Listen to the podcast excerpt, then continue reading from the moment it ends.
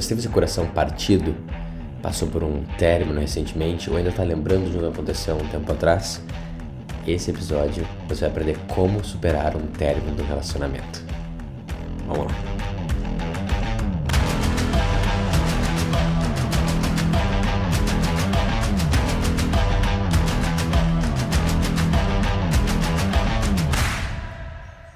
Olá, eu sou Adriano Hatz, seja muito bem-vindo ao podcast que seus amigos não te dizem. Esse vai ser um episódio especial em três partes, onde eu tirei os melhores trechos de uma live de perguntas e respostas focada em relacionamento. Então foi um papo bem legal, as perguntas vinham na hora, a gente não tinha roteiro, mas cara, teve um resultado muito legal e eu acho que pode te ajudar. Esse é primeiro é o mais curto de todos e é focado numa longa resposta de como superar um término de um relacionamento. Vamos lá. Quem nunca, né, cara? Quem nunca sentiu essa. Como é que fazer? Esse, essa perda num luto prolongado, assim, né? Daí vai passando tipo uma semana, duas, às vezes um mês, dois meses, e parece que talvez nunca passe de alguma forma. E cinco meses é legal, porque cinco meses é um monte de tempo, cara. Não é tipo aquele um mês, dois, tipo, três, né? Aquela coisa assim, três, tu vai, né? Cinco meses, tipo, ele não virou mais um luto, ele virou uma condição permanente né? Ele virou uma condição permanente. Eu acho que, eu, engraçado, eu falei nos stories atrás, um pouco tempo atrás, uh, dessa ideia que todo mundo que se relaciona sexualmente, e até mais ainda uh, amorosamente, uh, fica para sempre com a gente, né? Tanto, até a Mariana mandou, né? Tanto, tipo, quimicamente, no nosso corpo, como uma coisa mais emocional, psicológica, barra energética, vamos dizer assim, né? e daí o que isso quer dizer? Quer dizer que a nossos, nossos avós, principalmente, estavam muito certos quando eles falavam, ah, vai tomar cuidado com quem que tu vai se relacionar, né? Porque o negócio é sério. Tipo, o negócio é sério mesmo, ele gera um impacto, né? Então, não vamos tratar isso de forma leviana. E até acho que é por conta dessa, dessa seriedade, desse impacto que tem, que às vezes qualquer um que passou, a gente deseja que fosse só ele. E, isso, e essa é uma intenção genuína, né? Tipo, é aquela, é aquela síndrome do primeiro amor, né? Quando acaba o primeiro amor, a primeira namoradinha, a gente acha que literalmente que vai morrer, né? Sem aquilo. Uma coisa que é, ela é visceral, assim, o sentimento. É um sentimento infantil, né? Sentimento adolescente. Mas ele vem desse mesmo ponto, que é tipo uma intenção para que uh, o próximo seja o último. Ou para que o último seja o último. E para que a gente consiga uh, repousar né? num relacionamento e ficar assim. Então eu acho legal uh, essa ideia e essa intenção. Né? Só qual é o problema? Uh, o problema é que acabou, né, amigo? Esse aí especificamente acabou faz um, um, um, bom tempo. E o que acontece com as coisas? Elas acabam por uma razão, né? Elas acabam por uma razão. Não é que nem... Não, tudo acaba por uma razão, não consigo pensar em nenhuma, nenhuma metáfora. Uh, e, normalmente, uh, os relacionamentos que, que eles ficam indo e voltando diversas vezes, é de eles darem certo, né? O meu relacionamento antes da Pri, por exemplo, era só de três anos e acho que a gente separou umas cinco vezes. Uma era uma semana, outra foi um mês, indo e voltando e tal. E, e a próxima vez era sempre meio que quase a mesma coisa, né? Então, tu continua insistindo no negócio que ele, ele por uma razão, né? E os, não é sempre isso, né? Tu pode quebrar uma relação, mas normalmente quando uh, tu acaba aceitando, tu acaba sendo mais um espaço de uh, duas coisas. Medo, então é medo que tu não consiga nada melhor e uma, um viés incrível que é o viés, acho que eu comentei recentemente, do sunk cost fallacy, né? que é o viés do custo irrecuperável. Né? Então, se eu dediquei, uh, que seja um ano, ou dois anos, ou três anos, vai, vai, vai, ele ganha, ele vai crescendo com juros, né? Se eu dediquei três anos para esse relacionamento, vou jogar ele todo fora, sabe, para construir um novo e tal, se na realidade ele já foi fora. Mas se passar com Sêneca fala, né? Tipo, a morte nos pega a cada segundo que tá passando. Então, o que passou, tu já perdeu, amigo. E não faz nenhum sentido ficar pensando, ah, é o tempo que eu perdi. Não, isso já foi, já perdeu. A questão é, daqui para frente, o que, que é o melhor? Entendemos? Tem que levar em consideração. Não tem que levar em consideração, é isso que eu tô dizendo. Tem uma coisa que é a melhor para ti daqui para frente. Independente dos últimos três anos foram um relacionamento ou, ou, ou não, né? Ficar fazendo isso para pausar, não, mas o tempo que eu já dediquei vai ser um tempo perdido, já foi perdido, amigo. Já foi perdido, cara. Então, isso tem que entender que já foi perdido. E o segundo, que essa ideia tem muito de uma ideia do ego, é uma ideia tipo da é quase uma arrogância também, uma que é muito foco em si, uh, que é tipo, ah, não vou conseguir com ninguém tão bom quanto ela, não conheço ninguém melhor, ou eu vou morrer sozinho, né?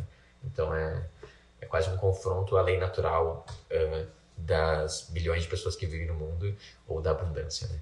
Então é uma ideia totalmente absurda e surreal essa ideia que ah, eu vou morrer sozinho, tipo, é claro que pode acontecer de morrer sozinho, né? Um monte de gente faz isso. Mas cara, o que eu acho legal vocês pensarem sobre isso? Morre sozinho quem se esforça constantemente para fazer isso, tá?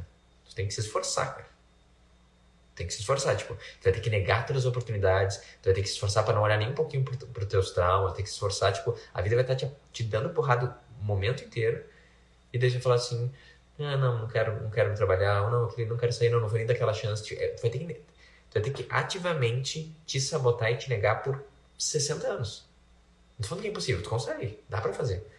Mas, cara, você tem que querer, né? No fundo lá do teu quer. Então, uh, acho que é primeiro legal soltar essa ideia infantil que eu vou morrer sozinho, ou essa é a única minha chance, essa é a única pessoa que me amou, né? Isso pode estar ajudando. Só que o que é o ponto principal uh, sobre a ex é o ponto principal que existe uma, uma que nem eu falei, né? uma razão pela qual as coisas aconteceram desse jeito. Né? E, essa, e essa razão ela é, uh, como é que eu posso dizer, irrevogável ou indiscutível. Então, qual que é a realidade agora? Vocês separaram. Né? Daí, se tu tá em, em luto, é porque tá falando, ah, mas eu gostaria que eu não tivesse separado. Amigo, tu pode querer, gostaria que o céu fosse rosa também. Goste disso à vontade, né? Pode gostar que a chuva fosse de, de baixo para cima que chovesse. Você não gostaria? Ia ser mais divertido? Pode gostar, quando você quiser. A questão é que o céu é azul e a chuva vai de cima para baixo. E o seu relacionamento acabou. Ele acabou. Essa é a realidade que ele tá. Né? Tipo, a gente é, reconhecer essa realidade já muda tudo, né? Porque se a gente tá amarrado, a gente tá pensando, a gente tá no pensamento de e se? E se eu não tivesse acabado? E se? O que, que é isso? É um delírio. É uma esquizofrenia, é uma, uma paranoia que a gente tá criando. Não tem e se. Tem só, tipo, é. O que é? Esse relacionamento acabou. E daí, na paz total que o relacionamento acabou e entender porque ele acabou, eu até posso lutar por ele. Não tô falando que não é pra lutar. Só que esse espaço de tipo, e se que te deixa congelado? Esse é o problema, né? Tá desejando que as coisas sejam diferentes do que elas são. Por diversas razões, esse relacionamento acabou. E tu reconhece essas razões, tu encara, tu encara a tua parte, principalmente. Onde que tu falhou. Falhou pra caramba, né? Relacionamento tem que falhar toda hora onde tem coisa dela que talvez tu não gostaria de, de voltar também, que ela não fosse talvez a mulher da tua vida. E daí desse espaço de aceitação total de por que acabou, de onde tu falhou, fala, tá bom, o que eu faço daqui pra frente? Acho que vale lutar mais um pouco. Deu luto, mas não é tipo. É, isso é uma coisa muito importante que.